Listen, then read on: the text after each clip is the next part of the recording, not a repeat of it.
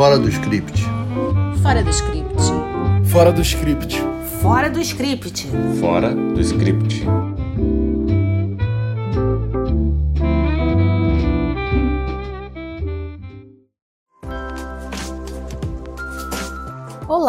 Estamos de volta com o nosso podcast Fora do Script. Neste mês de maio, não poderíamos deixar de falar no tema maternidade. As séries desse episódio são Mãe Só Tem Duas, produção mexicana de 2020, e Turma do Peito, produção australiana de 2018, ambas em cartaz na Netflix. Eu sou Denise, advogada e roteirista, apaixonada por direito e dramaturgia. Eu sou a Letícia, roteirista, jornalista e mãe com os dois pés bem plantados no chão. E eu sou a Renata, jornalista e roteirista, apaixonada por cinema argentino e europeu. As duas séries têm um tom de dramédia, sendo que a mexicana a gente apelidou de melodramédia.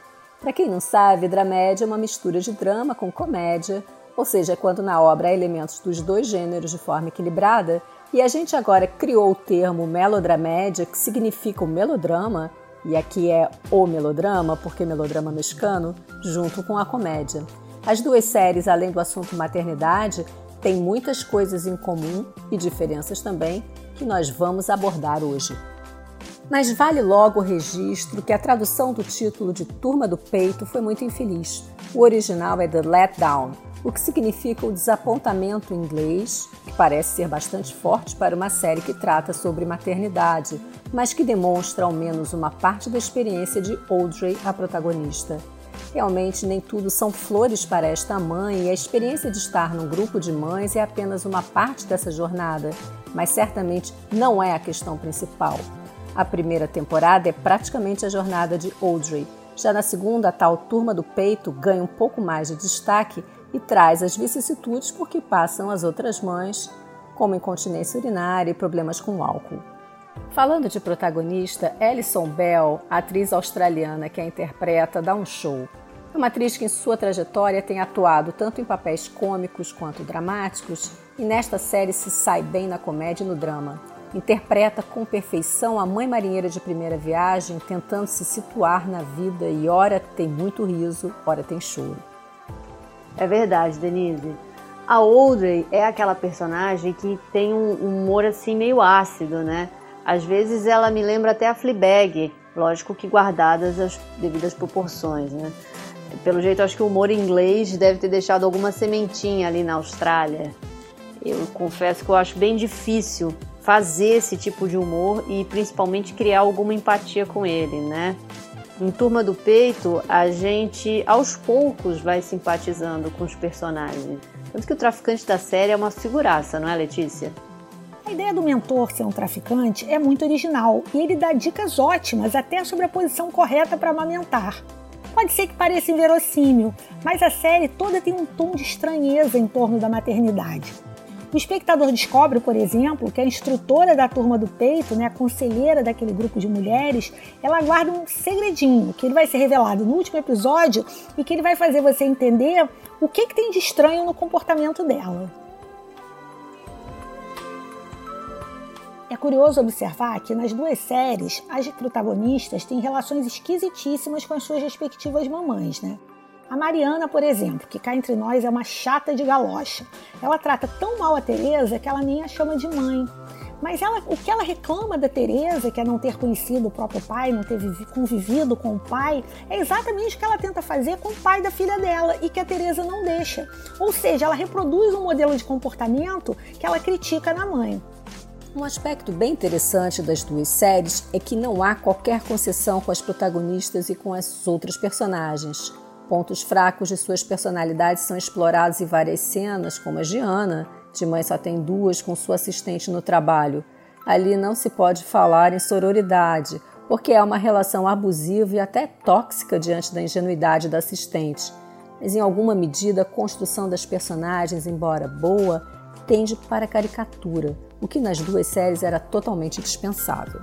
Eu acho que essa questão da caracterização meio exagerada, a gente até pode relevar e passar um pano ali. Bom, é uma licença poética da comédia, da dramédia e vamos adiante. Mas a turma do peito, ela tem uma coisa que eu achei muito legal. Ela é toda trabalhada no subtexto. Tanto que aqui, assumindo meu lugar de fala de mãe, eu quero comentar uma cena do primeiro episódio, que é uma cena chave. É quando a Audrey conhece a turma do peito, né? Ela vai ao grupo de mães pela primeira vez. Ali, se você por acaso acompanha grupos de mães nas redes sociais, você vai identificar todos os clichês das mulheres que consideram que a maternidade é um momento divino em que você cria laços inquebrantáveis com o bebê. Na vida real, quem já teve um filho sabe que não é isso. É muito legal ter filho, é muito legal ser mãe, mas tem dor, tem sofrimento, tem insegurança, tem tudo isso. E essas mulheres, na série, elas contam histórias aterrorizantes sobre os primeiros dias, sobre o parto, sobre a gravidez, sobre os primeiros dias do bebê, como quem está contando um conto de fadas. A reação da Audrey a isso é fantástica. Eu acho que muitas mães vão se identificar e algumas podem até fazer o que eu fiz. Eu dei a maior gargalhada quando eu vi essa cena. A relação da Ana com a mãe e com a filha gira muito em torno da decisão da Ana de investir na carreira ao invés de investir na família. Então você vê esse conflito tanto com a filha quanto com a mãe. E no caso da Audrey tem uma coisa curiosa. Perpassa na série uma impressão de que ela sente que ela não foi uma filha desejada e que por isso ela não tem irmãos. Mas eu vou te falar uma coisa, a verdade é outra e ela vai tomar um choque quando ela descobrir mantendo a vibe aí de discutir assuntos femininos, eu acho que a julgar pela série, as australianas levam muito a sério a tal falada sororidade. Sem dar spoiler, em algum momento elas se juntam em um protesto em apoio a uma das mulheres da turma do peito que se considerou discriminada num café. Mas quando a verdade aparece, fica a lição: caráter não tem gênero. E séries não podem fazer julgamentos morais, sob pena de, em vez de diversão, se tornarem telecurso. Passado um momento feminista assim, mas sem perder a ternura, eu vou provocar uma treta com a Renata. É sobre a cena em que a Audrey desconfia que está grávida de novo. A reação dela, para mim, é um verdadeiro canto de amor à maternidade real. Mas a Renata achou outra coisa. Não foi não, Renatinha? Olha, Letícia, eu acho, na minha humilde opinião, que depois do parto traumatizante que a Audrey teve, a felicidade da gravidez é muito mais por ela ter espiado uma culpa do passado. E eu não vou falar mais para não dar spoiler. Eu adoro a dramaturgia mexicana, tanto que uma das séries que eu mais gosto da Netflix é do México, e eu espero que um dia a gente possa falar dela aqui. Mas por um acaso, Clube de Cuervos é um dos poucos produtos audiovisuais mexicanos que não puxa para o melodrama, porque a grande maioria faz isso. O México faz melodrama como ninguém. Tanto é que a gente usa até aquela expressão: isso daí é uma novela mexicana. Com Mãe Só Tem Duas, não é diferente. É uma série bem expositiva e o primeiro episódio já sai dizendo a que veio. A atriz que faz a Ana é a Ludvika Paleta. Para quem não conhece esse nome, mas viu a versão mexicana de Carrossel, como eu, vai lembrar que ela é a atriz que fez a Maria Joaquina na primeira versão da novela. Com 10 anos de idade, ela já mandava muito bem na atuação. A personagem era bem nojentinha, é, eu sinto desapontar os fãs da Larissa Manoela, tá? E agora, se me permitem fazer um momento Sônia Abrão aqui no Fora do Script, a Ludwika Paleta nasceu em Cracóvia, na Polônia, terra do Papa João Paulo II. Só que com dois anos ela se mudou para o México. O pai dela é um violinista e a mãe, artista plástica. Os dois são poloneses. A Ludwika Paleta hoje é casada com Emiliano Salinas, filho do ex-presidente mexicano Carlos Salinas. Bom, como eu já disse, a Ludwika começou a carreira cedo e depois de Carrossel ela fez diversas novelas, peças de teatro e filmes. Em um deles, chamado Coração de Melon, a personagem dela se chama Fernanda Montenegro. Isso mesmo, a grande dama do teatro brasileiro.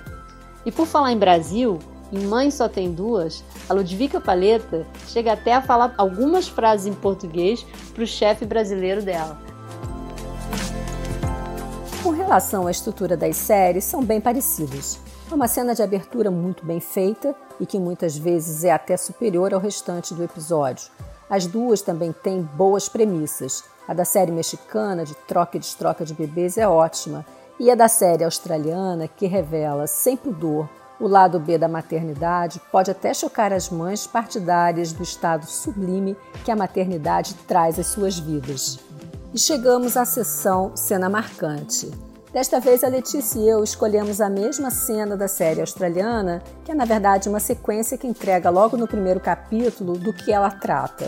Fala aí, Letícia. Turma do Peito tem muitas cenas legais, mas tem uma no primeiro episódio que ela deixa bem claro que tipo de maternidade eles vão abordar ao longo da série. Quando você tem um filho, às vezes você tem uma sensação de estranheza em relação ao mundo. Parece que você está num universo paralelo, em que só existe você e a criança, e que um não sobrevive sem o outro. Isso é uma bobagem sem tamanho. E a Audrey, na série, ela resolve ir a um bar, festejar um aniversário, que é uma noitada, como, como as que ela tinha quando era solteira. O que, que ela faz? Ela contrata uma babá e aparece um barbado. Ela não confia. Ela resolve levar a neném para Steve, para noitada e dá tudo absolutamente errado. Ela não consegue pertencer àquele grupo, embora ela também não despertença a ele. É uma cena muito bacana, que também tem muito subtexto e que deixa uma dica para quem tem um bebê pequeno. Assuntos de bebês, assuntos de criança em geral, costumam interessar mais quem já tem uma criança na família. Para quem não tem, fica parecendo chato. Então talvez isso seja uma boa medida quando você acabou de ter um filho e quer sair com seus amigos. E você, Renata, o que destaca na série mexicana? Ah, Denise, eu adorei o primeiro episódio de Mãe Só Tem Duas e me emocionei bastante. Por isso, eu destacaria a destroca dos bebês, Regina e Valentina, que me fez até chorar, viu? Agora, o detalhe é que minutos antes eu tava rindo. Então, como explicar isso, né? Essa mistura de emoções. Isso é dramaturgia mexicana na veia, gente. Esse foi o nono episódio do nosso podcast Fora do Script e no próximo vamos falar sobre obras que têm o meio ambiente como tema.